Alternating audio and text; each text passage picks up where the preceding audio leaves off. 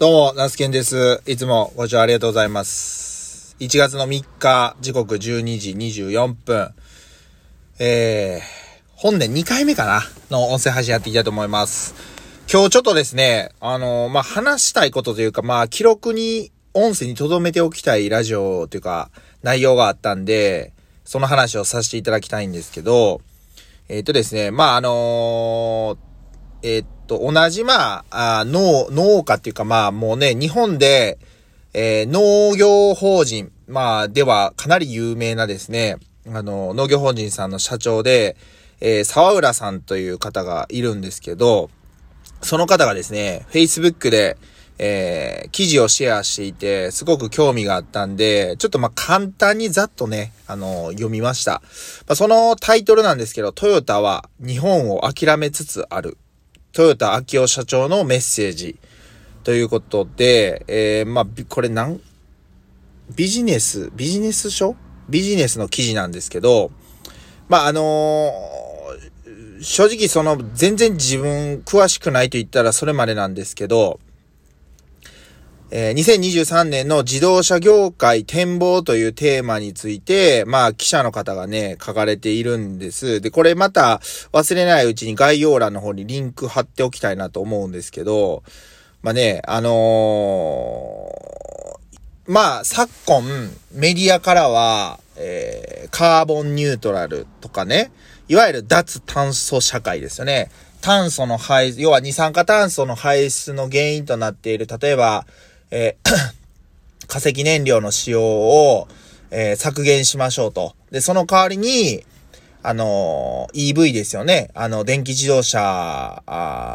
の、まあ、普及にこう力を入れるみたいなね。あの、そういったあ風潮がマスコミの方からあ発信されていて、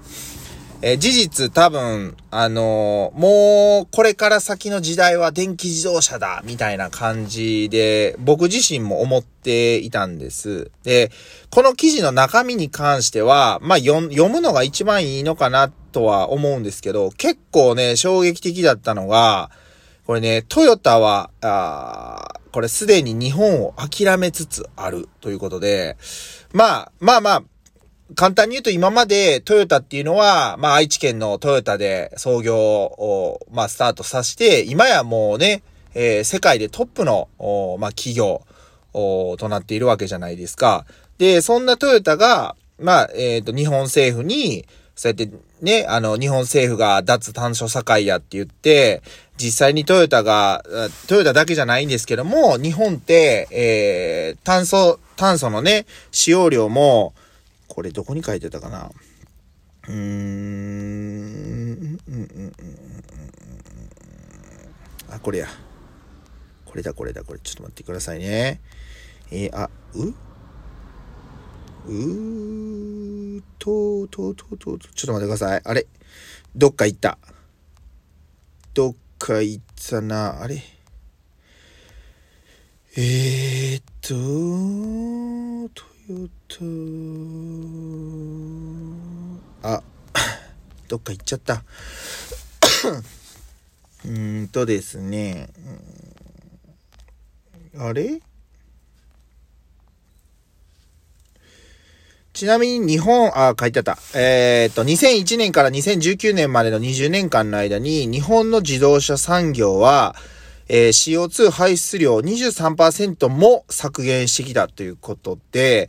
えーこれに関しては軽自動車やコンパクトカーへのサイズダウン以降とハイブリッドの普及による明確な成果であると。実際に20年間でこれだけのパーセンテージを削減してきたにもかかわらず、メディアは僕も正直ね、この記事読むまでは23%っていう数字も知らなかったですし、むしろどんどん炭素の、えっ、と、しゃ、ごめんなさい、CO2 の排出量って減ってないんちゃうかなと思っとったんですよね。はい。で、えっ、と、同じ期間、20年間、2001年から2019年までの20年間に、えーアメリカはプラス9%、ドイツはプラス3%と CO2 むしろ排出量増やしてるんですよね。はい。で、これ、えーっと、原発ですね、えーっと、大国として、え有名なフランスですら、あ削削減幅は1%に過ぎないという。えヨーロッパで最も成果を上げたイギリスはマイナス9%っていうことで、えっと、言うたら日本のもう、どう ?3 分の1とかなんですよね。はい。で、ここのね、数字はもちろんなんですけど、こういう、要は実際にトヨタがこれだけ、えー、CO2 の排出削減、まあトヨタじゃない、自動車産業はしてますって、どうしてもその、CO2 の排出のやり玉に挙げられるのは、あの、自動車やと思うんですけど、そんな中でも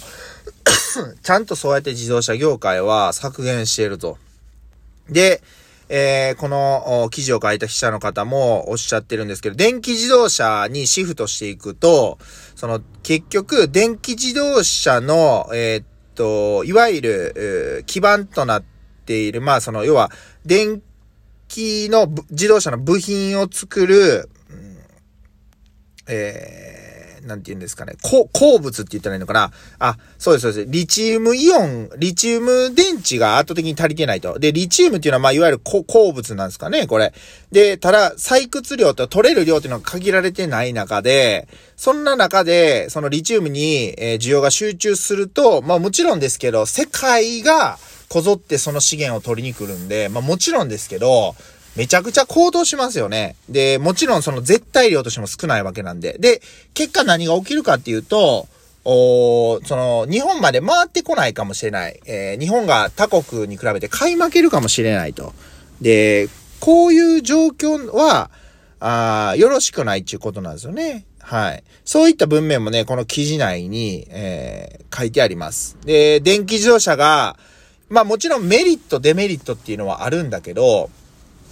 本当にね、これね、消費者というか、自分らも賢ならなあかんなと。まあ、賢く、うん、賢くっていうよりは、情報をしっかり、えー、精査していかないといけないなというふうに、あ強くね、思いました。はい。で、結局、最初に紹介したトヨタは日本を諦めているっていうところにつながるんですけど、結局、トヨタは、トヨタをはじめとする自動車産業が、えー、23%も20年間で CO2 の排出量削減しているのにもかかわらず、まあ、評価はしてるのかもわかんないんですけど、さらなるか、まあ、あの、脱炭素社会とか、数字ばっかりこれせい、あれせい言うて、えー、結局その自分らにとっては、その、あれですね、走行税を課すとかいう話出てますよね。